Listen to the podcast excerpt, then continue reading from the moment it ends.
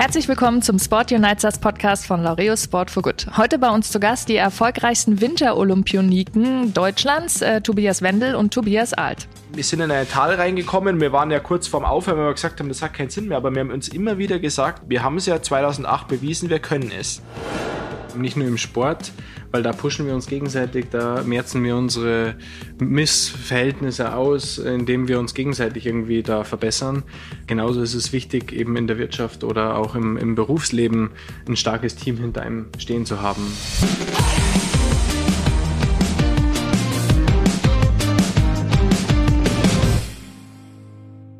Herzlich willkommen, schön, dass ihr hier seid. Servus und danke für die Einladung. Ja, servus zusammen.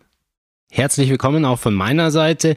Ich möchte vielleicht noch ganz kurz hervorheben, wo wir uns heute befinden. Und zwar ähm, freundlicherweise heute mal wieder in einem neuen Podcast-Studio von unseren Freunden äh, von HXI, die das Kudo Space in München betreiben. Und wer Lust hat auf einen schönen Workshop-Raum, Schaut bei HXI im Kudo Space vorbei und äh, Miki wird sich ja auch bald einmieten, habe ich das Gefühl. Auf jeden Fall. ja, schön, dass ihr, dass ihr hergekommen seid und euch die Zeit nehmt. Jetzt äh, nach Ende der Saison ist, glaube ich, auch ein bisschen mehr Zeit und wir freuen uns darauf, dass wir uns endlich auch mal wiedersehen. Ja, uns freut es auch. Also wir haben jetzt schon drei Wochen, glaube ich, seit Saisonende wieder verbracht, zu Hause mit der Familie. Wir waren Skifahren, wir haben alles Mögliche schon gemacht und jetzt kitzelt es auch schon wieder unterm Arsch, dass wir mal wieder äh, richtig wieder Sport machen, mit dem Training anfangen, weil die nächste Saison, die kommt und wir machen, wir hängen noch ein Jahr dran. Oh, wow. Das heißt also, äh, nach dieser erfolgreichen, außerordentlich erfolgreichen Saison äh, wird auf jeden Fall noch ein Jahr dran gehängt. Ja, wir sind in einem guten Alter und fühlen uns sehr wohl, sind äh, ja auch dieses Jahr sehr, sehr erfolgreich gewesen. Hat extrem viel Spaß gemacht, das Rodeln. Und ja, wir haben gesagt, solange wie es Spaß macht und solange wie der Körper gesund ist, machen wir es. Und ja, jetzt hängen wir noch eine Saison dran und jetzt wird es erstmal in die Vorbereitung gehen. Erstmal ein bisschen Ausdauertraining und ja, dann geht das Krafttraining schon wieder los und die neue Saison steht eh schon wieder in den Startlöchern. Ihr habt ja jetzt seit langer Zeit mal wieder den Gesamtweltcup äh, für euch äh, entscheiden können. Ähm, habt ihr damit gerechnet? Also, ich kann mich noch erinnern, wo wir, wir haben ja Materialänderung gehabt, also System, Reglementänderung haben wir gehabt und wir wussten nicht, wo es hingeht, die Reise, deswegen haben wir gesagt, wir schauen uns das mal an und dann sind wir den ersten Lehrgang in Winterberg gefahren, im Oktober war das und ich habe nach dieser ersten Woche gesagt, Tobi, also das haben wir unter uns gesagt, Tobi, ich könnte mir vorstellen, dass wir dieses Jahr mit dem System den Gesamtweltcup mal wiederholen könnten. Echt? Da war gleich so eine Vertrautheit da und wir sind so gut reinkommen in die Saison. Und dann haben wir das halt so gesagt und dann kam halt der Dämpfer mit dem ersten Weltcup in Innsbruck Eagles, wo die Österreicher da gleich mal voll aufgezeigt haben und wir sind, glaube ich, sind wir ganz siebter. Ja, ich glaube fünf und dann im Sprint elfter. Fünfter so. und elfter und das war halt gar nicht das, was das Gefühl eigentlich widerspiegelt hat und ja, da kommen wir wieder, da, wir haben an uns gedacht, wir haben gesagt, wir haben eine Bombenform, da lassen wir uns jetzt nicht irritieren und dann, ja, dann ging es dahin fast jedes Rennen gewonnen und richtig Spaß am Sport gehabt, an diesem, ja, das Feuer war da, es war die Leidenschaft da. Zwischendurch haben wir auch mal gesprochen gehabt. Sag ich, Tobi, wie ist denn das bei dir noch am Start, wenn du jetzt mit 35 am Start sitzt? Hast du auch noch dieses, dieses Herzpumpern, dieses Adrenalin, dieses Angespannte? Weil ich sage, wenn es das nicht mehr hast, dann brauchen wir nicht mehr runterfahren. Und das war jedes Rennen da und ist immer intensiver geworden wieder hinten raus und das macht halt einfach Spaß. Ja, genau, das wollte ich auch gerade sagen. Also genau, das ist mir auch gerade kommen. Also dieses der Adrenalin, der Kick am Start und dieses Gewinnen wollen und dieses Streben nach dem, ja, auch nach dem perfekten Lauf, das ist immer noch da. Und ja, wenn das nicht mehr da wäre, dann denke ich, äh, würde man auch den Schlitten an den Nagel hängen. Aber ja, wir brennen für den Sport, wir brennen allgemein für den Sport und ähm, das bringt uns zusammen, das bringt alle zusammen. Und ja, jetzt sind wir hier und ähm, sprechen auch über, über, über Sport, über Laureus, was auch ähm, Sport verbindet. Und das merken wir eben auch als, als Teamplayer, als, als Sportler. Und wir sind dieses Jahr auch mit unseren anderen Teamkameraden so gut zusammengerückt wie ja, in den Jahren zuvor eben nicht. Und äh, das macht das Ganze einfach viel, viel schöner und man, man geht viel offener und ehrlicher miteinander um. Es ist ja ähm, dann doch eine super komplexe Sportart, äh, das Rodeln. Ähm, auch wenn du sagst, ihr habt getüftelt. Also das ist ja auch was, wo der Sportler selber am Material mit rumtüftelt. Macht ihr das beide? Macht das nur einer von euch? Ähm, habt ihr noch irgendwelche ähm, Menschen im Team, im Background, die euch da unterstützen, die euch supporten? Ich meine, du hast jetzt gesagt, die Österreicher waren jetzt auf einmal ganz weit vorne. Ähm, ich jetzt als Laie, was man so gehört hat in den Medien, äh, ist der Hackelschorsch da auch nicht ganz unbeteiligt dran, der ja auch so als Tüftler gilt. Wie viel Einfluss habt ihr auf das Tüfteln? Also an sich ist so, dass wir jetzt jahrelang mit Georg Hackel zusammengearbeitet haben und ähm, wir machen viel, der Schorsch hat viel gemacht, also wir haben da zusammen quasi ein Gefilde aufgebaut, aber parallel hat er seit, ich glaube, sechs, sieben, acht Jahren äh, den Christian Turner, der jetzt unser neuer Mechaniker ist, wo der Schorsch ja nach Österreich gewechselt hat, den hat er angelernt und hochgezogen, das ist jetzt quasi unsere Vertrauensperson und du brauchst immer quasi den absoluten Profi, der ist auch dafür angestellt, der mit dir den Schlitten präpariert und neu entwickelt und das geht aber nur in Zusammenarbeit mit uns, weil das ist ja schwierig zu sagen, der kann jetzt nicht einfach irgendwas bauen und kennt dich gar nicht vom Typ her, weil jeder reagiert anders und jeder hat einen anderen Fahrstil und darauf werden die Schlitten abgestimmt und das machen wir in Zusammenarbeit und ja, das macht das Rodeln so interessant, dass du durch ganz kleine Veränderungen am Schlitten ganz Großes äh, bewirken kannst. Positiv wie negativ. Also du kannst auch mal schnell mal absteigen, wenn du dann übertreibst. Und das ist das äh, Filigrane an dem Rodelsport, dieses Rumtüfteln und immer schauen, du möchtest möglichst sicher runterfahren, weil man kann den Schlitten ganz, ganz sicher einstellen, aber dann ist man furchtbar langsam. Aber äh, dann, ja, dann passiert ja bis der, Also ich meine, man kann ihn sicher einstellen. Das war jetzt dieses echt. ja, du kannst ihn ganz sicher einstellen und dann fährst du halt runter, bist eine halbe Sekunde langsamer. Das macht zwar furchtbar Spaß zum Fahren, aber dann irgendwie auch nicht, weil du so langsam bist. Und dann suchst immer die Grenze zum Limit und das verschiebst du halt immer weiter runter. Und was der Tobi vorhin gesagt hat, dass wir so einen guten Draht haben mit unseren Oberhofer Freunden Eckert und Benneken, Gegner, Freunde und Gegner. Äh, wir verschieben die Grenzen des Möglichen immer weiter nach unten. Also, mhm. weil der will der eine schneller fahren wie der andere und du kommst immer mehr ans Limit und denkst, es geht nicht, aber es geht dann doch. Also. Gut, und das ist wahrscheinlich das, was auch den Anreiz oder den Reiz für euch bietet, oder? Nicht aufzuhören, sondern weiterzumachen. Ja, genau. Immer dieses ähm, ja, Weitertüfteln. Und du denkst nach jeder Saison, es geht nicht mehr schneller oder es gibt nichts mehr Neues. Und du kommst dann im Sommer, wenn es dich wieder zusammensitzt, wir treffen uns nächste Woche mit unserem Mechaniker, wo wir nochmal durchsprechen, was wir für die nächsten Saison ändern. Und dann bist du wieder 200 schneller, 300 Das ist halt dann, ja, einfach spannend so die Grenzen des Machbaren verschieben ist ja durchaus was, was, äh, sage ich mal, die Besten ja auch auszeichnet. Und ich erinnere mich da doch an die ein oder andere Podcast-Folge, die wir schon hatten, mit, egal ob auf Straße, in der Luft oder, oder mit welchem Gerät oder auf dem Wasser, genau. Gerade ihr als Team, also wie motiviert ihr euch da gegenseitig? Weil ich sag mal, so ein eingeschworenes Team wie euch gibt's ja auch selten im Sport. Ja, ich glaube, dass wir uns gegenseitig motivieren, dass wir auch Spaß am Sport haben und wir Leistungssportler wir, wir, wir streben immer nach dem, ja, nach dem Bestmöglichen und dass wir, ja, wie der Tobi gesagt hat, die Grenzen verschieben.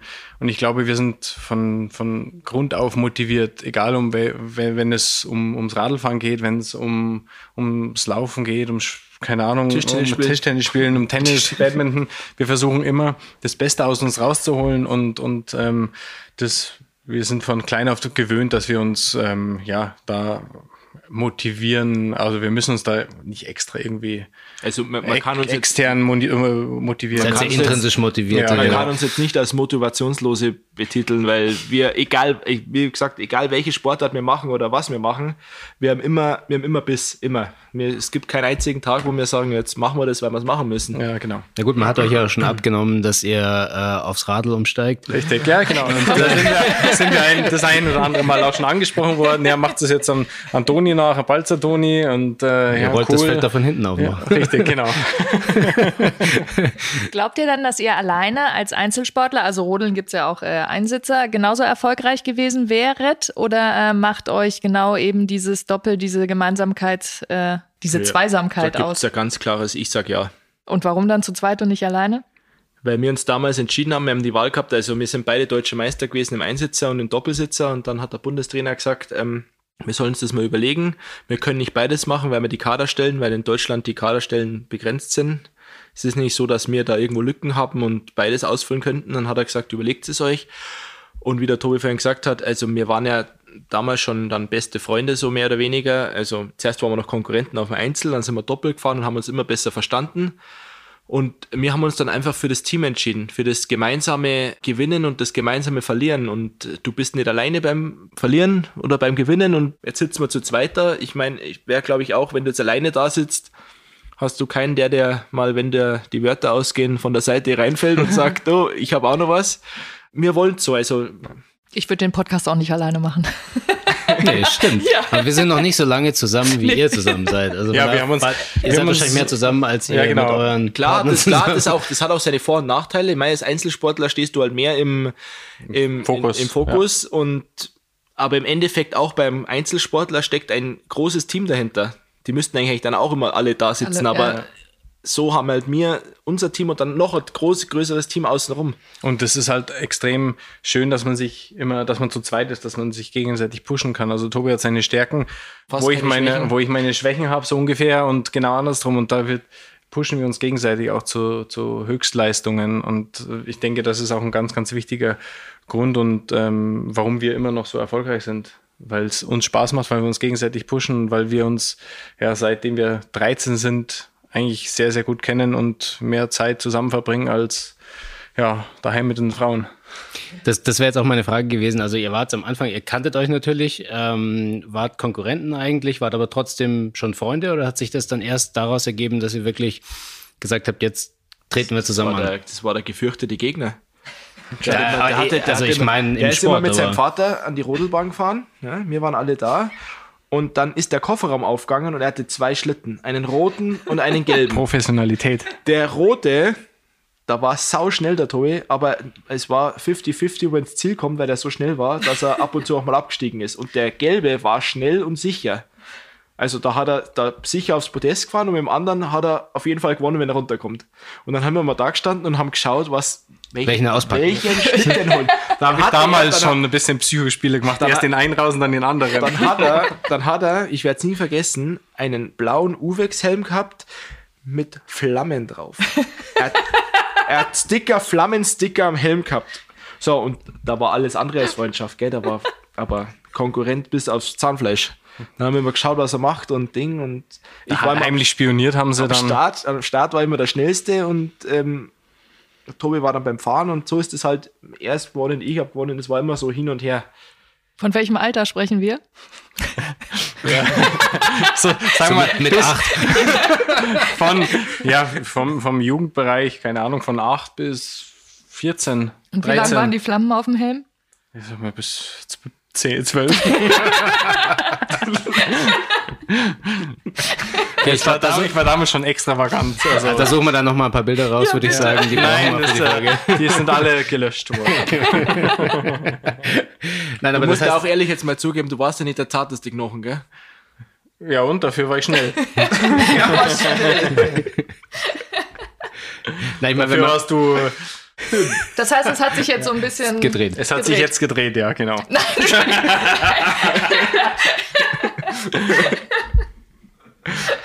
Nein so war das. Nein.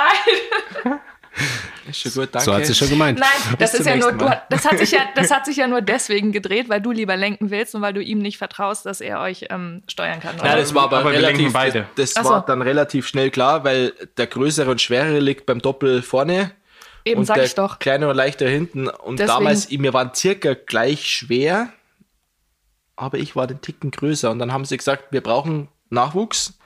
Ist ja immer das äh, Thema mit dem Nachwuchs, wie du es machst, wie du den Nachwuchs gewinnst. Und das haben die Trainer damals echt gut gemacht. Das war der Norbert Loch und der Martin Schwab. Die haben uns da draufgesetzt und haben, ja, wir waren echt Chaoten, aber wir haben es halt dann, es hat auch welche gegeben, die haben gesagt, die wären nie was. Die kannst du. Aber es hat die, die gegeben, die uns geglaubt haben und wir haben an uns geglaubt und war nicht immer leicht. Die anderen haben einen Party gegangen mit 16, 17, 18 und wir sind ins Training gegangen. Und ja, das sind halt die Abstriche, die Kehrseiten vom Sport, vom Leistungssport. Aber wie war das? Ich meine, wie du sagst, ihr habt es, ihr seid zusammengekommen in der, ich sage jetzt einfach mal Pubertät, ja. Ähm, wie er auch sagt, da fällt viel weg. Ähm, aber trotz allem, sage ich mal, seid ihr dann ja ein Team geworden. Aus heutiger Sicht auch dann enge Freunde, würde ich sagen, oder? Und äh, habt sehr viel Zeit miteinander verbracht. Würdet ihr sagen, euch fehlt jetzt was oder ist es einfach so, dass ihr davon eher zehren könnt? Nein, ich denke, zu dem Zeitpunkt, wo, wo es schwierig war, eben in der Pubertät, wo alle anderen Party gemacht haben, da war es wichtig, dass wir uns haben, dass ähm, wir auch zusammen Scheiß gemacht haben. Wir haben auch Party gemacht, aber nicht so ausgiebig und wir haben uns dann wirklich wieder auf den Sport konzentriert. Und die Kurve gekriegt. und ähm, ja, das war schon wichtig, dass man da ein gewisses, äh, einen gewissen Fokus hat. Und das vermisst man heutzutage so ein bisschen, dass, dass da durchgebissen wird. Und wir haben uns da durchgebissen. Aus uns ist wirklich, ähm, sagen wir mal, sportlich schon was geworden. Und äh, ja, ich denke, so vermissen tun mir eigentlich nichts. Wir sind, glaube ich, sehr geerdet und fühlen uns wohl in unserer Haut und können ja mit Stolz behaupten, dass wir soweit alles richtig gemacht haben bis jetzt. Ich sage auch, wir zehren davon, weil, wie der gesagt hat, wir haben viel Scheiße gemacht und du hast immer einen gehabt. Also, wenn es jetzt alleine gewesen als Einzelsportler, dann musst du erst wieder deine Freunde von irgendwo suchen und wir waren halt immer, weil wir zusammen ins Training gegangen nach der Schule, waren wir zusammen bei mir oder mhm. wo auch immer und haben die wildesten wirklich könnt ihr uns glauben, die wildesten Sachen gemacht. Das, ist, äh das glauben wir euch nach der Hätte Tour. ich dann doch gerne eine Anekdote. Was habt ihr, wie habt ihr denn euren ersten Olympiasieg gefeiert? Vielleicht kommen wir da näher. ja, mit einem Glas stillem Wasser. Genau. Zimmer Alleine. War das, Alleine. Das war das, das, wo ich angemalt worden bin? Nein, das war, Nein, das war der, der, dritte Sieg dann. Also der, dritte. Ja. also der gerade erst, der dritte war ja, das, angemalt dann? Also der erste kann man nur so, so viel sagen, ähm, du fährst dein Rennen, so wie es normal bei Olympia ist, du fährst dein Rennen und dann ist ein Tag später ist noch Staffel, haben wir auffahren müssen und dann und erst nach der Staffel an dem nächsten Abend, also zwei Tage nach dem Rennen, ist die Medal Ceremony und nach dem Staffelrennen, nachdem wir das zweite Gold geholt haben, hat halt das stille Wasser recht gut geschmeckt. Wir haben bis 6 Uhr Party gemacht und um 10 oder was? Da war dann diese Live-Schalte, dieses die, die Live-Interview Live mit ein paar Promille. To und das musstet ihr euch im Nachhinein nochmal anschauen, um zu wissen, was ihr gesagt habt. Ja, und ich glaube, es war sogar auf Englisch, kann das sein? Nein, da kam Englisch und ich gesagt, Englisch, na, da geht's mit Tobi.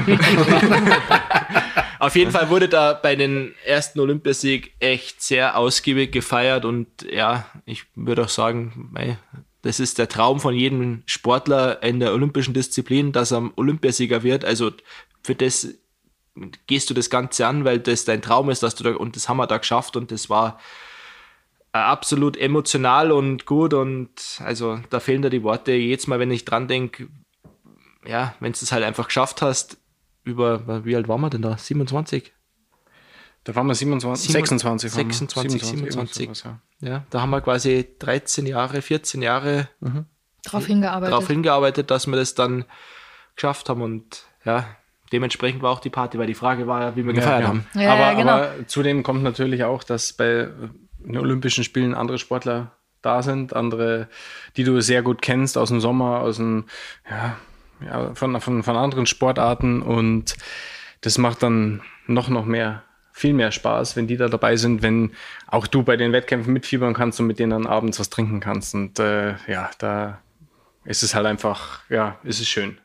Wie ist es so, wenn man dann bei den folgenden Olympischen Spielen nochmal Doppelgold holt und dann nochmal Doppelgold? Ähm, ist das so, dass ihr dann selber ins Ziel fahrt und sagt, das kann ja eigentlich gar nicht wahr sein? Was ein Traum? Oder wie perfekt? Da, oder also da, wenn wir jetzt zum Erzählen anfangen, dann sitzen wir morgen noch da. Also jede Medaille hat ihre eigene Geschichte und die Medaillen 3 und 4 dann in Pyeongchang, die waren auch sowas von ah, überwältigend. Da hat es uns noch im Abschlusstraining sind wir gestürzt, da sind wir gar nicht ins Ziel gekommen und das Wetter hat sich über die Nacht geändert. Also da kamen so viele Faktoren zusammen und wir haben uns halt nicht beeinflussen lassen, haben an uns geglaubt und haben das Ding runterzogen und haben da wieder gewonnen. Haben wir gedacht, das gibt es nicht, wie wir das, also nein, das kann doch nicht sein, dass wir jetzt schon wieder gewonnen haben. Zudem war die, war die Saison auch jetzt nicht die beste, nein, gell? überhaupt, überhaupt. Da waren wir im Gesamtweltcup auf Platz 4, glaube ich, und ja. Wir waren auf dem Punkt da bei Olympia und ja, die Party war halt dann auch wieder wild, gell? wenn die Frage kommt.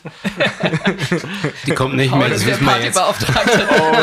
Und, ja, und jetzt ist 22 in, in China auch mit dem mit der Vorgeschichte, mit der Quarantäne vom Tobi. Mhm. Da gab es ja diverse Berichte in den in ARD, ZDF und ja, wir waren wieder auf dem Punkt auf jeden Fall da und wir können es auch nicht sagen, wie wir es machen. Also es ist einfach die Leidenschaft. Also wir, wir brennen dafür und hauen uns an den Tag X, egal wie es uns geht, wir hauen uns da raus und wir, wir wollen es einfach. Ja, und vielleicht sind wir auch die, die lockersten am Start in dem Moment. Vielleicht haben wir die gewisse Lockerheit, die gewisse Coolness ähm, bei solchen Rennen, dass wir da ähm, am entspanntesten, am coolsten damit umgehen. Ich habe äh, im Interview gehört, da habt ihr gesagt, dass ihr am Ende noch nachrechnen müsst. Stimmt es, dass, dass wenn ihr ins Ziel fahrt, dass dann nicht die Endzeit aus den beiden Läufen angezeigt ist? Also ihr nicht sofort wisst, ob ihr gewonnen Das habt war, oder nicht? das war tatsächlich in, in China war das so. Genau.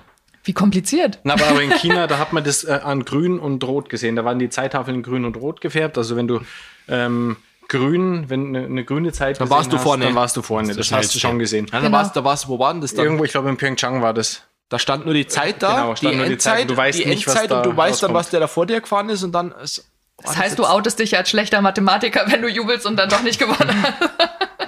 Aber es war auch schwierig in China, weil du musstest erst nach der, da kamen so zwei so Wellen, da brennst du noch mit 120 drüber und nach der zweiten Welle kommt erst rechts die Zeittafel. Also bist du von der Ziellichtschranke bis zur zweiten Welle, es dauert auch, Fünf, sechs Sekunden. naja, drei hätte ich jetzt gesagt. Ja, gefühlt, gefühlt wie eine Minute.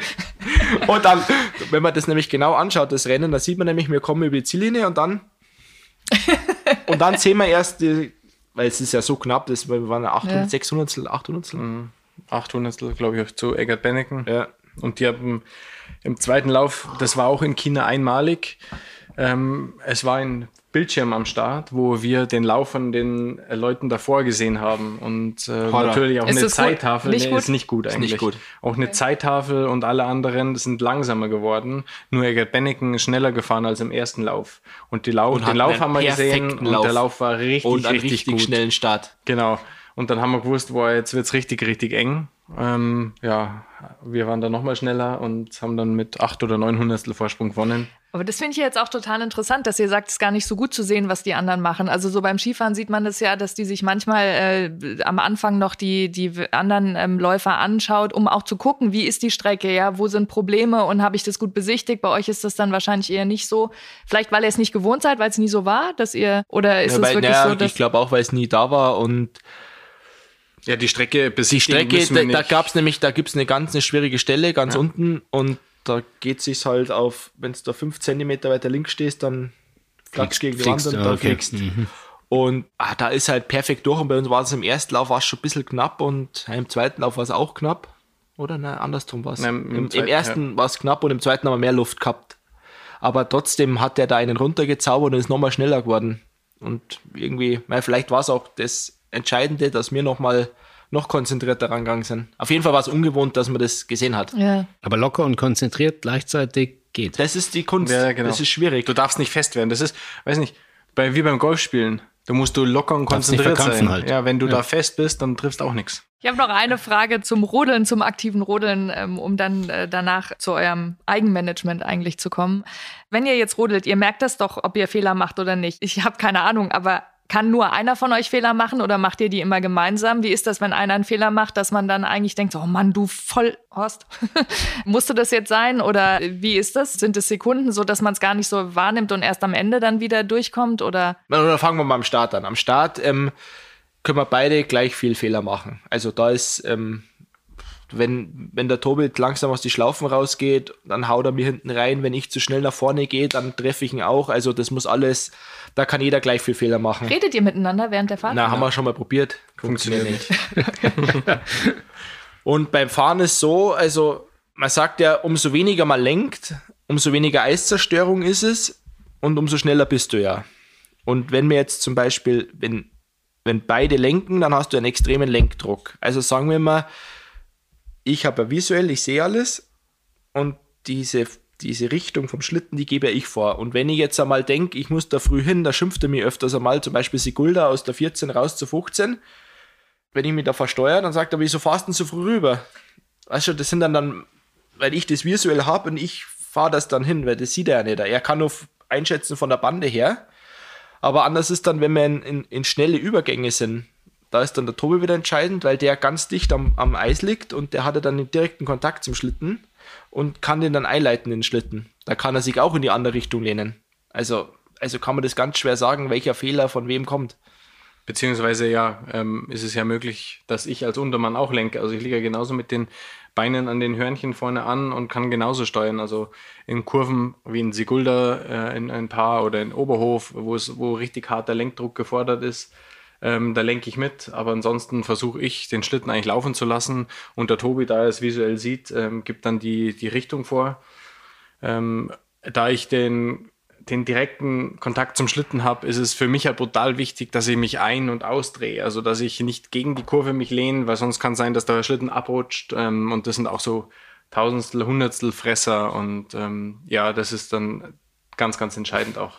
Wie hat sich jetzt über die ganzen Jahre als Team euer Vertrauen ineinander entwickelt? Weil ich denke mir, gerade in dem Sport musst du ja fast blind vertrauen, oder? Ja, aber das ist, glaube ich, das ist konstant auf einer, auf einer. War von Anfang an da, meinst du? Ja, ja das, äh, sonst funktioniert das nicht. Also du musst dich da vertrauen und stand da nie zur Diskussion, dass wir uns da, dass er ein, ein Miss, äh, wie sagt man? Also gab es auch keine Angst oder so. Also das nee, ist eine, na, also na. seid ihr mal irgendwie gemeinsam so gestürzt, abgeflogen, ja, das, irgendwas? Ja, des Öfteren. Also äh, stürzen ja, dazu, mindestens oder? einmal im Jahr, weil du lotest ja auch immer die Grenzen des Möglichen aus und irgendwann bist du drüber und dann kann sein, dass du richtig mal auf die Waffel fliegst. Tut teilweise weh, teilweise ist es sehr glimpflich, ähm, aber das hat da nichts irgendwie mit Vertrauen zu tun oder dass es, ähm, das war von Anfang an bei uns da und ähm, haben wir auch noch nie drüber Eigentlich diskutiert ab oder de, so. Ab dem Zeitpunkt, wo du auf dem Schlitten sitzt zu zweit, also da ist die Grundvoraussetzung Vertrauen, weil sonst brauchst du nicht runterfahren. Wenn ich jetzt äh, sagen wir, Tobi nicht vertrauen würde und sitzt am Start, das machst du, glaube ich, keine einzige Saison mit. Da hörst du mittendrin auf und sagst, ich Es geht nicht. ja gar nicht. Es geht nicht. Es geht nicht. ist also wie beim Rallye-Fahren oder so. Ja, du kannst ja, auch nicht daneben nie, sitzen. Und das stand nie zur Debatte. Du aufhörst zu reden, dann ja, kommt aber, der Baum. Ja, ja, vor allem, das ist halt dann auch irgendwie kein schönes Miteinander, sondern es ist immer irgendwie ein Gegeneinander. Man sucht da die Fehler beim anderen. Und so ist es ähm, jetzt, wenn Fehler gemacht werden, ist es immer der Tobi. Aber mein, ich wollte sagen, meistens bist du schuld. genau, nee. Also wir sind ein Team, wir gewinnen und verlieren zusammen. Natürlich diskutieren wir mal das ein oder andere Problemchen aus, was fahrspurmäßig und so weiter angeht. Aber ja, wir sind da ganz unkomplizierte Männer, die dann sich auf den Schlitten widersetzen und gemeinsam runterfahren also äh, Rodeln ist ja äh, doch eine Randsportart oder zumindest eine, eine Sportart, die ähm, sehr im Fokus bei Olympia ist, äh, bei den Olympischen Spielen. Ähm, alle vier Jahre auf jeden Fall. Ähm, ansonsten ist es ja doch eher jetzt ähm, eine, eine Randsportart. Ihr macht alles in Eigenregie. Also Management, Sponsorensuche, ähm, Webseite, Kommunikation, alles alleine. Ja, also meine Frau, die Eva, die hat das studiert, die hilft uns da ein bisschen, die macht uns so, ja, Vorlagen, was wir dann mit zu den Sponsoren nehmen und dann quasi vortragen. Also das brauchst schon noch, weil ganz alleine den, immer diesen Startschuss, das ist immer das Sensible.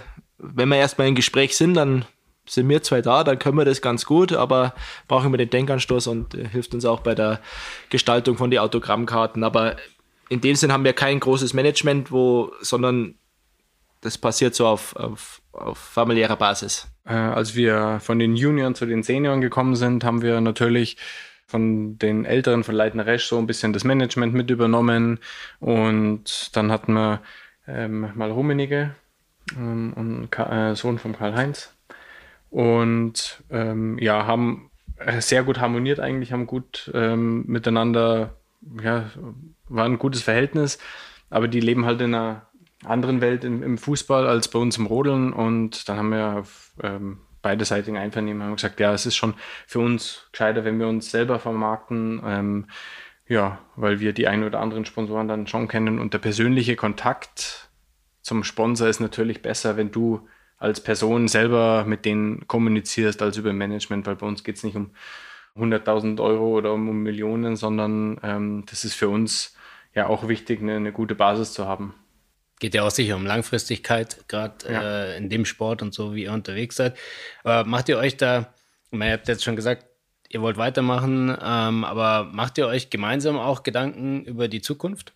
Über die Karriere nach, nach, der Karriere. Also, genau. Karriere. Ja, was heißt Kar Karriere nach der Karriere, über die Zukunft? Ja, das ist ja. Dem Sport, ähm, mit dem Sport. Ich bin ja bei der Bundeswehr, bin Berufssoldat. Der Tobi ist äh, bei der Bundespolizei, hat jetzt letztes Jahr einen Aufstieg gemacht, ist jetzt Kommissar, Oberkommissar, Kommissar. Kommissar. Ja. Kommissar.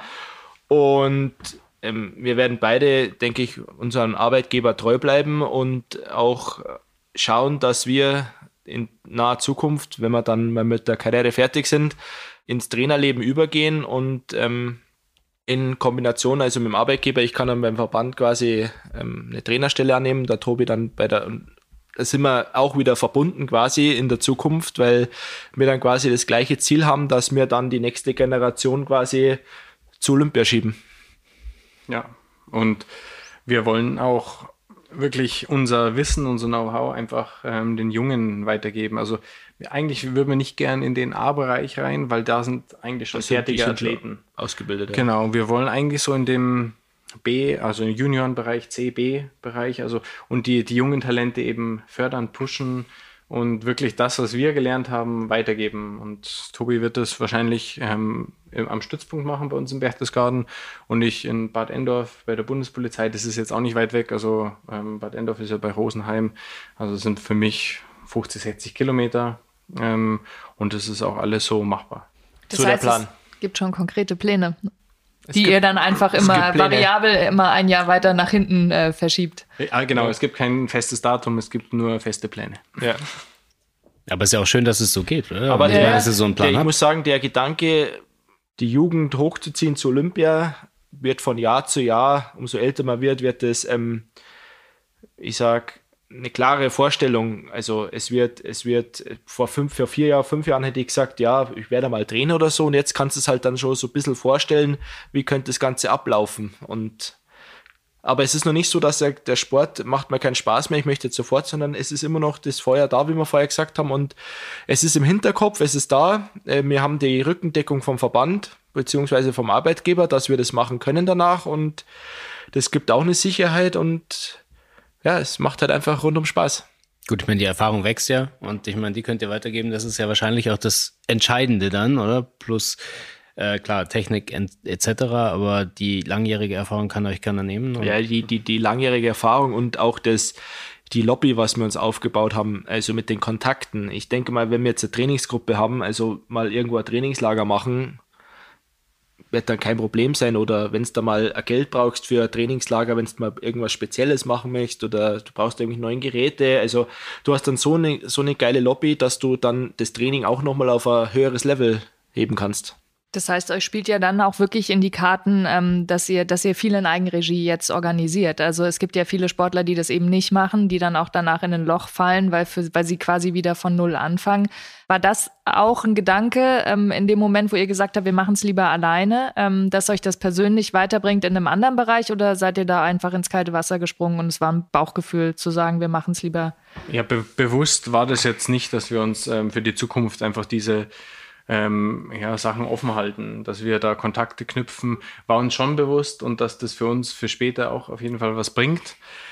Aber so richtig konkret und, und bewusst haben wir das, ähm, denke ich, nicht gemacht. Aber wir versuchen auch jetzt schon junge Talente, junge Sportler eben mit unserem Know-how, mit unserem Wissen, mit ähm, eventuellen Partnern auch ähm, voranzubringen und, und zu unterstützen. Es, es hilft ja nichts, wenn in ja, wenn wir aufhören, wenn keiner mehr nachkommt. Und das merken wir eben jetzt schon, dass wenn wir jetzt, wir sind 35, wir sind mittlerweile, ja, gehören wir zu den alten Eisen eigentlich, aber am Start macht uns so schnell keiner was vor. Und ähm, ich weiß noch, wo wir mit 19, 20 ankamen im Seniorenbereich, haben wir schon von unten die, die Älteren rausgedrückt. Und das fehlt im Moment. Also wir versuchen jetzt in unserem Alter schon die Jungen auch schon zu pushen, dass die ähm, ja irgendwann uns überholen. Aber es ist jetzt noch ein langer Weg, glaube ich. Was ist das Wesentliche, was ihr den Jungen beibringen könnt?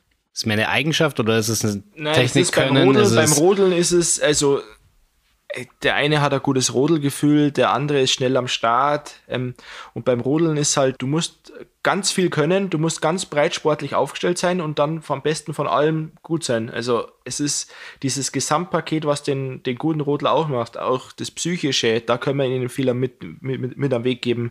Das Sportliche sowieso, wie man startet, die Technik, ähm, aber auch das, ja, ich denke mal, das ist dann so ein Alter, wo es auch übergeht in Sponsorensuche und so, da können wir denen bestimmt auch helfen, wie sie sich verhalten sollen. Und ähm, ja, ich denke, dass mir das ein gutes äh, Gesamt, Gesamtbild weitergeben können, wie sich ähm, ja, How to be a Olympiasieger. aber Tutorial. Bei YouTube. letztendlich kannst du nicht in den Kopf reinschauen vom anderen. Nein? Und ähm, sie müssen selber begreifen, was für sie wichtig ist und äh, selber ähm, ihre Prioritäten setzen. Und Wir können nur das- Hinweise können- geben genau, und ähm, und unterstützen. Wir wollen keinen zu irgendwas zwingen. Wie seid ihr denn damals selbst zu dem Sport gekommen? Also es sind jetzt wahrscheinlich zwei individuelle Geschichten. Du bist mit deinem Papa zur Bahn richtig. gefahren. Ja, aber genau. Also ich war vier Jahre alt. Ich habe einen älteren Bruder, der ist zwei Jahre älter als ich. Und zwei Jahre.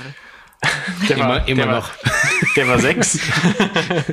ich war vier und äh, so mit sechs, sechs, sieben Jahren fährst du das erste Mal bei uns am Königssee mal die Bahn runter.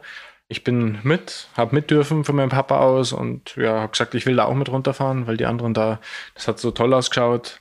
Haben sie gesagt, na, du bist zu klein und zu leicht, du darfst nicht runterfahren. Und gesagt, auch ich will. Und dann bin ich irgendwann, habe ich meinen Schädel durchgesetzt und bin dann mit vier Jahren das erste Mal die Rodelbahn nicht vom Kreisel, sondern unterhalb, da ist ein Labyrinth, bin ich, habe mich auf den Schlitten gesetzt und bin da runtergefahren. Und ja, seitdem brennt die Leidenschaft fürs, fürs Rodeln. Also nebenbei dann noch viele andere Sportarten gemacht, wie der Tobi gesagt hat. Also man muss ja breit aufgestellt sein und ähm, ja, das ist auch ganz, ganz wichtig, dass man nicht nur sich auf ein Ding konzentriert, sondern auch verschiedenste Sachen probiert. Und ja, das Rodeln hat am meisten Spaß gemacht. Und irgendwann dann mit dem Tobi zusammen am Doppel noch mehr. Cool bei dir. Bei mir war es ein bisschen anders. Ich war in der Schule, was waren das dann, zweite Klasse? Und ich war von Anfang an nicht der leidenschaftliche Schulgänger, muss ich wirklich zugeben. Also ich habe alles andere gemacht, aber ich war immer in Bewegung und äh, dann wurde da angeboten halt ähm, Schulsport Rodeln. Na, wie cool. Ja, und das ging halt von der Schulzeit weg und äh, logisch. da muss ich hin. ja, und dann ging es halt los mit dem, dann hatte ich der Bus abgeholt, dann sind wir da zum Rodeln gefahren und dann ging es doch dann irgendwann über, dass auch mal halt dann auf Nacht auch mal Training war außerhalb der Schule und es hat immer noch Spaß gemacht und ich war auch beim Fußball, beim Biathlon, beim Judo, beim Ringen, ah, eh, wirklich viel und irgendwann ist dann Breit aufgestellt. sehr breit Alles, was die. Schule halt so geboten hat. Nein, das andere war außer, also Ach so. das, von der Schule kam nur wirklich ähm, In der Schule gerungen. mit der Schule gerungen, auch gute Sportart, gell? Die kennen viele. Und ja, ja ich habe sehr lang ganz viel Sportarten gemacht, bis halt dann, sag ich mal, zwölf, elf, zwölf, wo dann das kam, ich bleib beim Rodeln. Dann war ich aber noch, nebenbei glaube ich noch beim Fußball und mit 13er Bus mit dem Doppel, da war es dann endgültig, da war dann nur noch, nur noch Doppelfahren, nur noch Rodeln.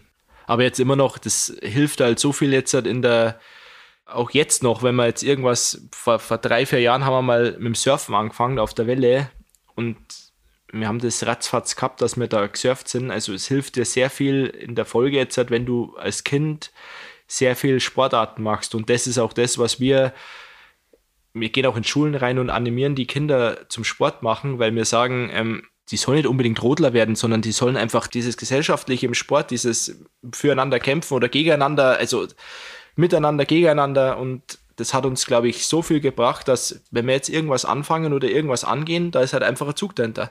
Das ist ja das, was, ähm, wa- was äh, Laureus auch äh, über die sozialen Sportprogramme versucht, den Kindern zu vermitteln, über den Sport halt, dass das ganz viele, ganz viele Sachen einem mitgeben kann fürs Leben und äh, einen einfach äh, weiterbringt. Aber das Thema Bewegung in Schulen ist ja, da haben wir auch schon mehrfach drüber gesprochen, was das für eine Katastrophe eigentlich ist, leider aktuell.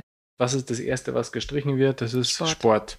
Und es ist so, so extrem wichtig, rauszugehen an die, in die Natur, Sport zu machen, für den Kopf, fürs Denken, an die frische Luft und nicht E-Sport machen, sondern halt raus, rausgehen. Ähm, man kann so viel draußen erleben und wir waren als Kinder nur draußen. Also uns hat man mit Hausarrest quasi reinbringen müssen und heute musst du den Kindern das iPad, MacBook, Playstation und so weiter wegnehmen, damit die mal rausgehen. Und das hat sich halt extrem geändert. Ist sehr, sehr schade und deswegen versuchen wir halt auch die Kinder zu motivieren, Sport zu machen, egal welchen Sport. Hauptsache raus, bewegen, an die frische Luft und ähm, was für den Körper tun. Werdet ihr ab und an eingeladen von Schulen oder wie passiert das? Wir sind eigentlich regelmäßig, also jeden, jeden Sommer sind wir bei uns im, im Landkreis oder auch weiter raus ähm, in Schulen und ja, stellen uns vor und machen mit denen ähm, Training, einfach mal bewegen. Dass ja. es auch verschiedene Sachen gibt. Da geht es nicht spezifisch, dass wir irgendwie mit Schlitten, klar ist der Schlitten auch dabei, aber ähm, wir bauen Hindernisparcours auf und äh, machen die wildesten Sachen. Wir waren sogar schon in der JVA und haben, haben auch schon Sportunterricht, ähm, Sportunterricht gemacht. Ja, haben wir da auch hätten wir ja sogar eine in der Nähe bei euch. Ja. genau, wir haben auch ein Programm in Österreich, in ah, Salzburg, okay. ähm, die auch in der JVA sind und äh, mit den Kindern da Jugendlichen Sport machen. Wenn man dann sieht, wenn, also wenn du so ein kleines Spiel spielst und ja, es gewinnt dann immer irgendwer anders, wenn du das Strahlen siehst, wenn die ähm, da Erfolg haben und gewinnen, es ist halt einfach, das ist einfach schön und das können sie auch ins Leben mitnehmen, wenn sie kämpfen für irgendwas, dass sie dann äh, belohnt werden dafür. Das auf jeden Fall. Wir haben, ihr könnt jetzt auch gewinnen oder verlieren. gewinnen oder verlieren, blamieren oder kassieren. Ja nur gewinnen, gewinnen, und, gewinnen und blamieren, eher ja, nicht so, verlieren. Okay, okay. Ähm, nein, keiner blamiert sich. Ähm, wir haben eine Kategorie, ähm, das Dingsterbumster von Laureus. Da erklären Kinder aus den sozialen Sportprogrammen Begriffe. Einen haben wir für euch rausgesucht, den ihr bitte erraten möchtet. Das ist das Dingsterbums von Laureus. Ich mache Sport, also ich tue am Boden turnen und mache währenddessen sehr verkrampfende Übungen.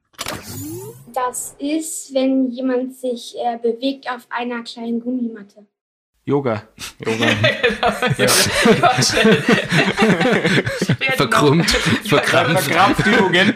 Meine Frau macht ab und zu auf Nacht Yoga mit Maddie Morrison. Ja?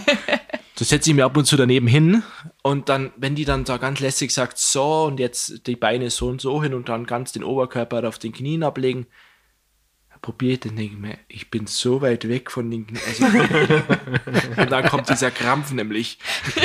genau. Ich denke denk mir das bei diesem, wie heißt dieser, dieser Down-Facing Dog oder was, du so runter und irgendwann denkst du dir so, kurz können die ja, tatsächlich ist, sein, das, ist das was, wo wir uns noch verbessern können. Da könnten wir uns, ja. also in der Beweglichkeit, aber wir sind halt einfach brutal schnellkräftige Typen. Also bei uns geht es ja eigentlich um Schnelligkeit, aber die Beweglichkeit sollte halt auch ähm, zwecks der Prävention Verletzungen ja. Und da, das müssen wir uns ganz groß. Aber diese Fasern haben wir nicht. die müssen wir, immer, müssen wir uns ganz groß auf dem Zettel schreiben, dass wir mehr an unserer Beweglichkeit arbeiten. Fertig. Also. Ja, das stimmt. Das ist, das ist unser Defizit. Genau. Oder habt ihr was vor jetzt? Jeden Abend Yoga mit. Vorhin haben sie schon geschaut auf der Autobahn, weil der Fuß beim Fenster rausging ist. Wenn man es sehen haben.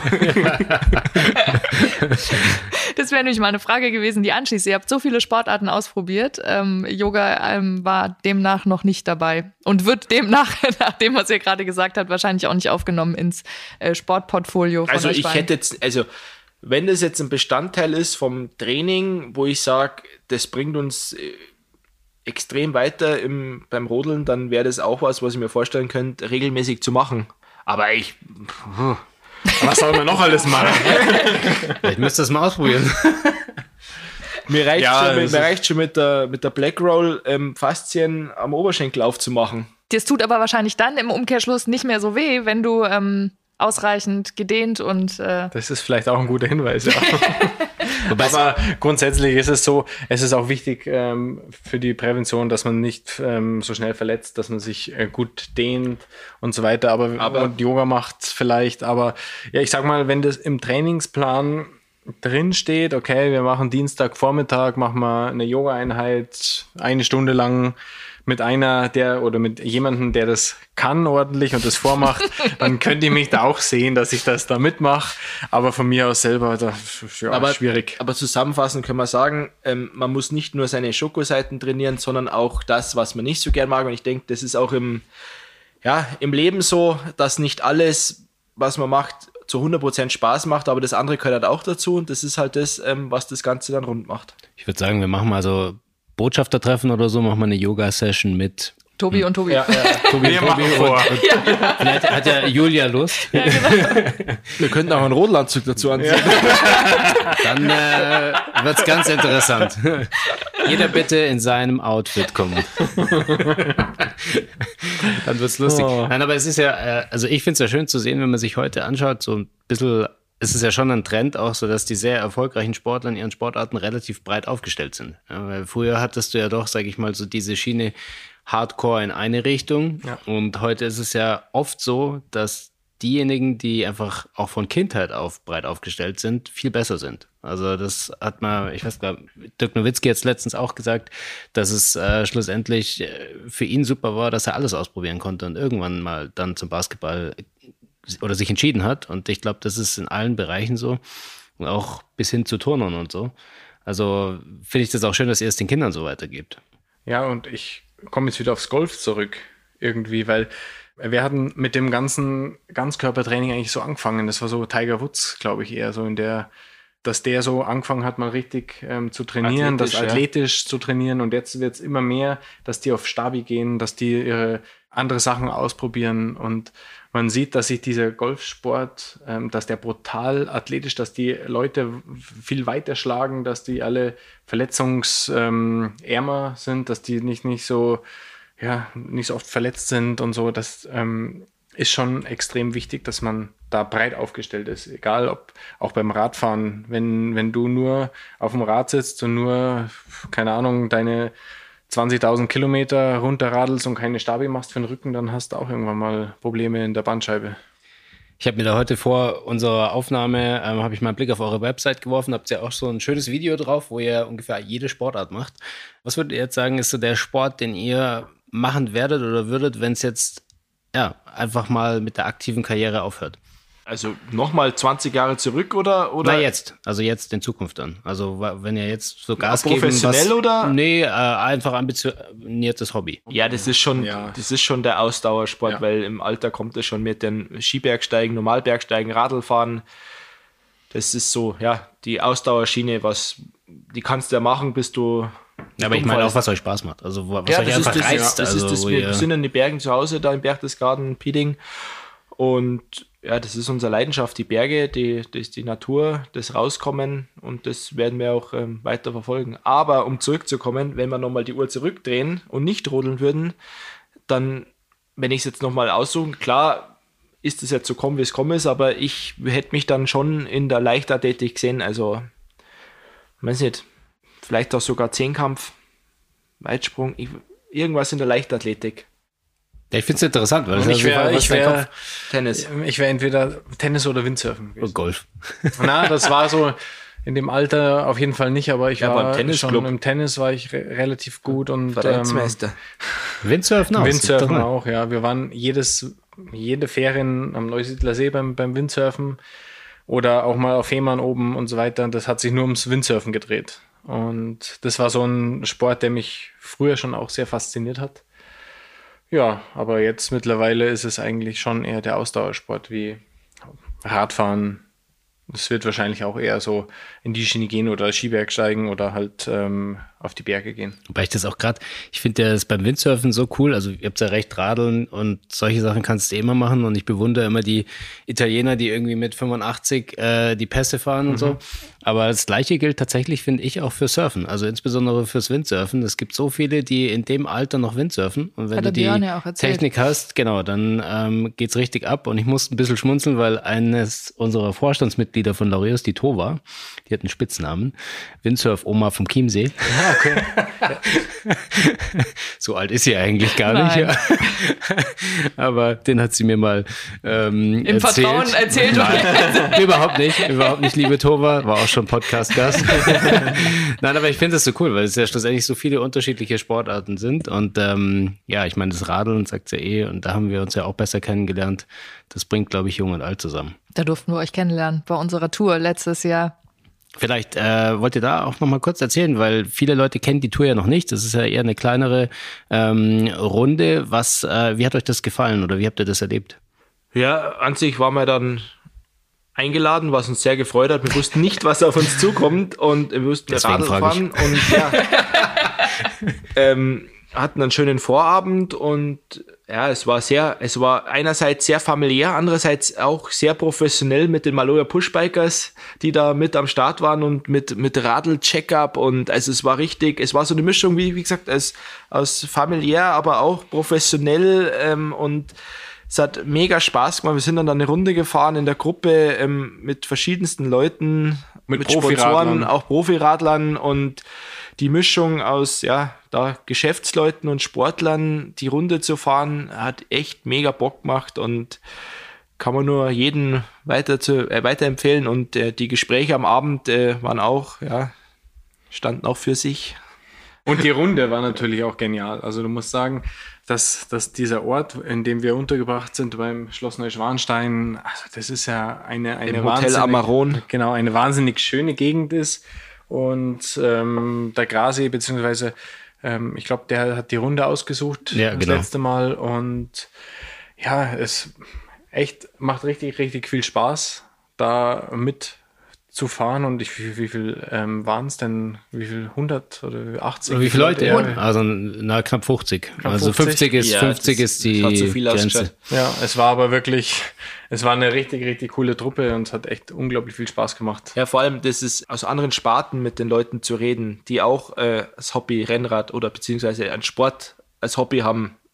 Und das ist echt ja, faszinierend, was jeder von der Geschichte da mitbringt. Und ja, wir würden uns freuen, wenn wir dieses Jahr wieder mitfahren dürfen. Aber nur, wenn du dann bei der Streckenvorstellung auch aufpasst. Dann darfst du wieder mitfahren. Warum aufpassen? Hab Ich nicht Ich aufgepasst. habe eine kleine Anekdote, gell? Ja, wir haben noch eine kleine Anekdote. Oder du hast doch sogar einen Pokal gekriegt am, am Abend noch nach dem Rennen. Irgendwas Da kann da, er sich nicht mehr dran erinnern. Nee, da kann er sich bewusst nicht mehr dran erinnern. Ah, die, der Pass, irgendwas war doch mit, mit, Anstieg, äh, Anstieg. Wie, viel, wie viel Berge es zu bewältigen gibt. ja, da ich nicht aufpasst. Ach ja, genau, ich dachte, wir sind Bis schon zur oben. Mittagsrast. Nee, du hast gedacht, ihr seid noch, wir sind noch nicht oben.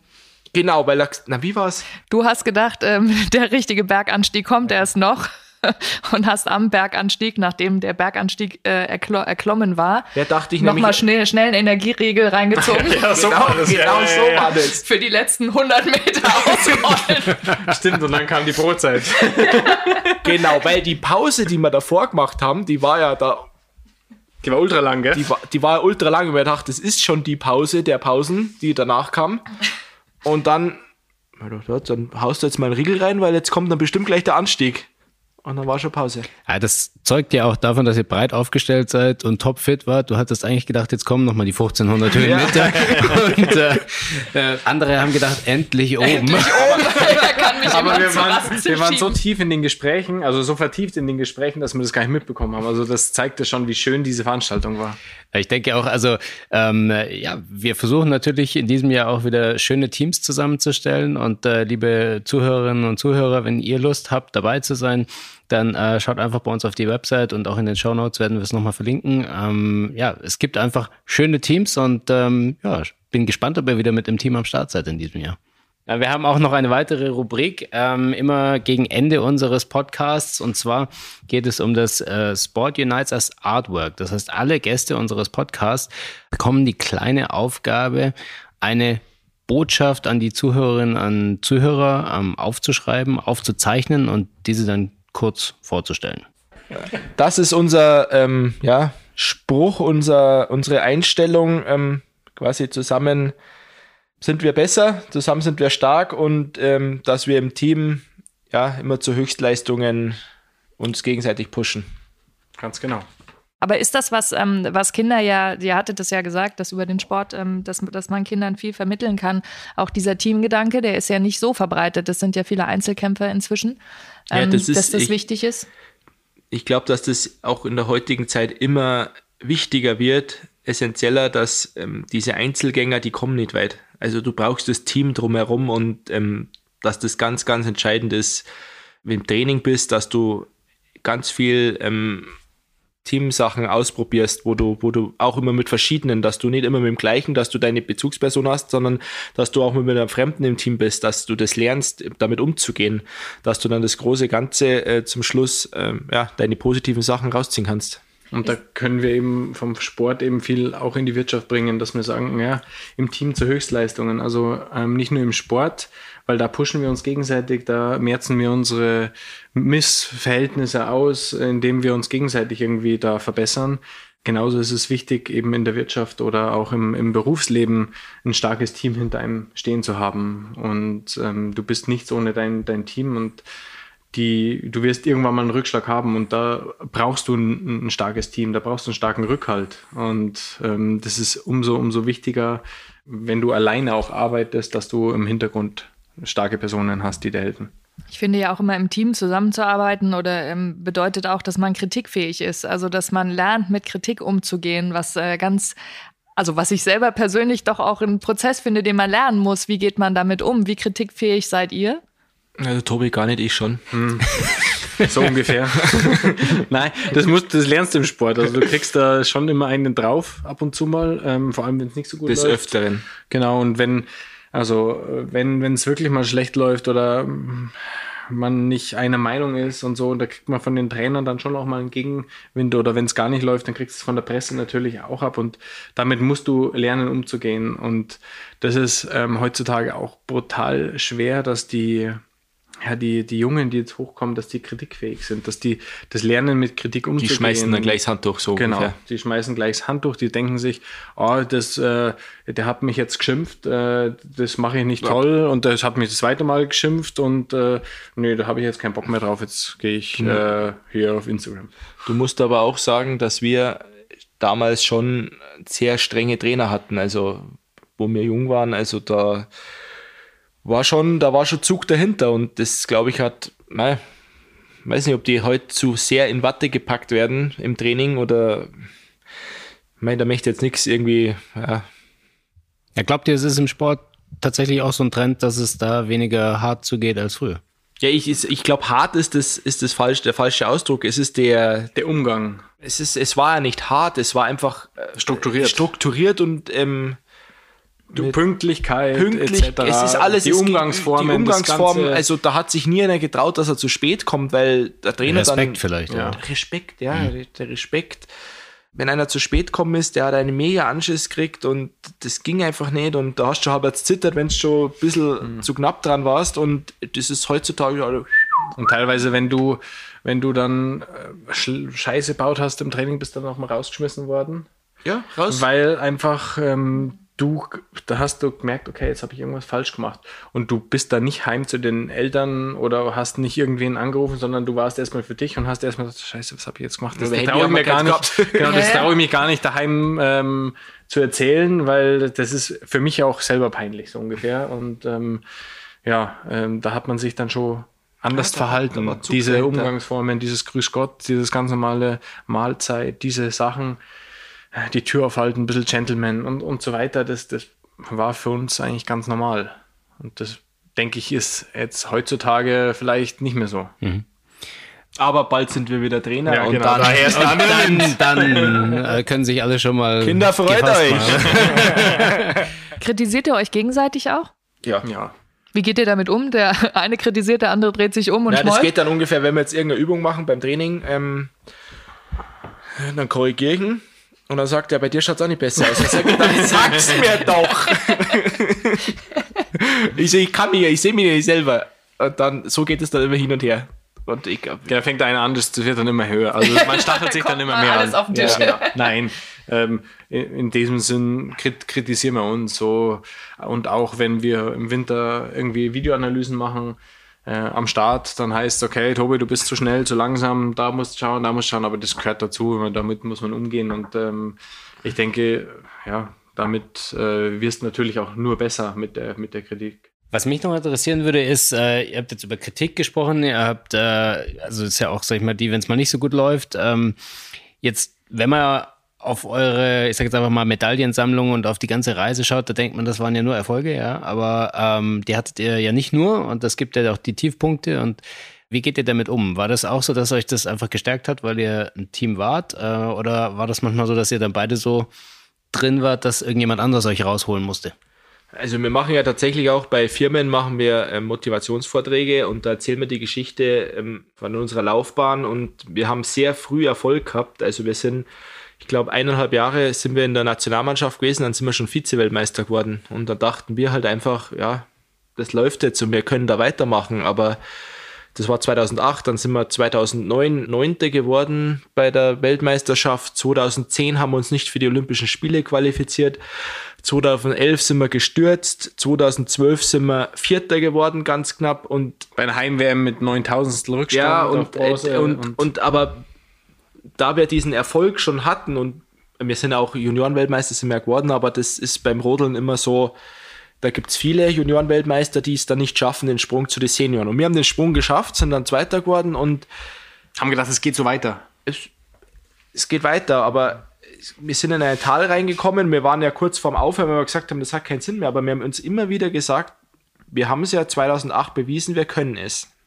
Und wir haben immer dran geglaubt, auch wenn es vier Jahre waren, wo gar nichts ging, dass wir das können. Und wir haben immer dran geglaubt. Und dann ist mit 2013 ist der Knoten angeplatzt und seit 2013, zehn Jahre jetzt, sind jetzt zehn Jahre, war Zum jedes große Ereignis, jedes Rennen auf dem Protest. Jedes. Seit zehn Jahren. Und ich glaube, das ist auch einmal. Das ist für uns mehr wert wie die, eigentlich fast wie die, wie die Olympiasiege, weil du übers, mhm. über zehn Jahre einfach immer lieferst. Das klingt ja so, als wäre da der Knoten geplatzt so ein bisschen. Ähm, aber was war, würdet ihr aus heutiger Sicht rückblickend sagen, dann ausschlaggebend dafür? War es eher, dass ihr euch mental verändert habt, stärker wurdet oder war es einfach wirklich das Sportliche? Ja, das ist schon das Mentale. Ja, also du wirst älter, du wirst reifer. Wir hatten natürlich Erfolge im Weltcup.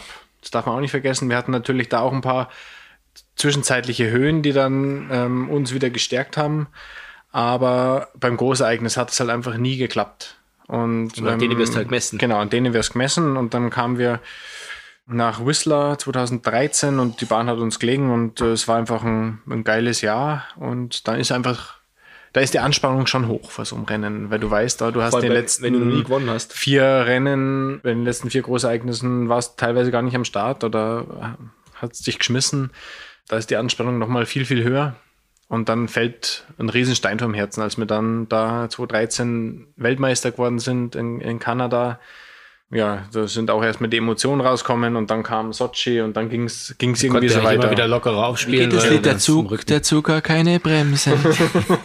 Da ging's los. Aber du hast natürlich in diesen Jahren ähm, auch noch viel gelernt. Viel gelernt und viele Rückfälle und viele Rückschritte und viele Täler, die du durch, äh, durchleben musst. Und äh, ja, Gott sei Dank hat es bis jetzt seit 2013 zum Höhepunkt eigentlich immer dann gereicht für eine Medaille. Aber wart es dann ihr, die euch gegenseitig da rausgezogen habt oder hattet ihr jemanden, der euch da helfen konnte? Ne, das ist, glaube ich, von allem. Also das Trainerteam mit, mit dem Schorsch, mit, ja. wir waren da mit dem Patrick, ja. Der ist dann 2010, 11, da hat er aufgehört, ist unser Trainer geworden. Du brauchst schon ein gutes Team, wie wir es gesagt haben. Ja, dir. wir haben auch ganz viel unseren ehemaligen Athletik, also der, der etwas strengere, ähm, der Mandy Hillebrand, der uns da die ganzen Basics im Training gezeigt hat, die ganze Technik und der war da auch noch dabei und der hat uns da auch wahrscheinlich dazu, der hat uns auch mal im Training gesagt, da war man, wie alt war man da? 16, ja. 15, 16, wo wir in der Pubertät voll drinnen waren, hat er gesagt, wenn ihr euch zusammenreißt und weiterhin so ambitioniert trainiert, dann wird es sehr, sehr lange sehr gut sein, hat er gesagt. Das habt ihr ihm zum Glück geglaubt. Das in dem Moment nicht. in dem Moment nicht, weil wir gesagt haben, was willst du von uns? aber ähm, ja, aber so ein genau, du brauchst einfach ein starkes Team hinter dir. Du brauchst Leute, die dir wieder gut zureden, wenn es eben nicht so gut läuft, die teilweise back to the roots dich irgendwie wieder zurückbringen, irgendwie so. Ähm, ja, jetzt einordnen, so, ja, jetzt fang nochmal von vorne an, überdenk nochmal, sei es beim Material, ähm, keine Ahnung, gehen wir wieder einen Schritt zurück, lass uns wieder von, keine Ahnung, das Material vom letzten Jahr fahren, damit ihr ein bisschen Vertrauen habt und so weiter und so fort. Also es sind viele Faktoren, mhm. die bei uns das ähm, beeinflussen, aber ähm, so Mentalcoach-mäßig haben wir jetzt bis jetzt uns selber gehabt. Ja. Habt ihr, wart ihr mal kurz vor der Trennung? Mm -mm. Nö. Sehr gut. Ihr? Wir? Immer mal wieder. Nein. Nein, auch noch nicht. Eingespieltes Team. Ohne Mickey wird es nicht laufen. nee. Hast du noch Fragen? Nee, ich glaube nicht. Habt ihr. Fragen über Laureus? Wo ist der Hauptsitz von? In London. London, ähm, genau. Na, also es hat sich wirklich ähm, massiv entwickelt, wenn man jetzt überlegt. Ähm, die erste Stiftung wurde eben 2000 gegründet nach den ersten Awards und damals ja eben auf, sag ich mal, Zuruf von Nelson Mandela, der diese Vision auch äh, gegeben hat, dass Sport wirklich auch in der Gesellschaft was verändern kann. Und ähm, damals wurde in London, also England, die erste Stiftung gegründet. Man hat angefangen, auf der ganzen Welt eigentlich sukzessive, sage ich mal so, Organisationen zu unterstützen, die benachteiligte Kinder über Sport Perspektiven eröffnen.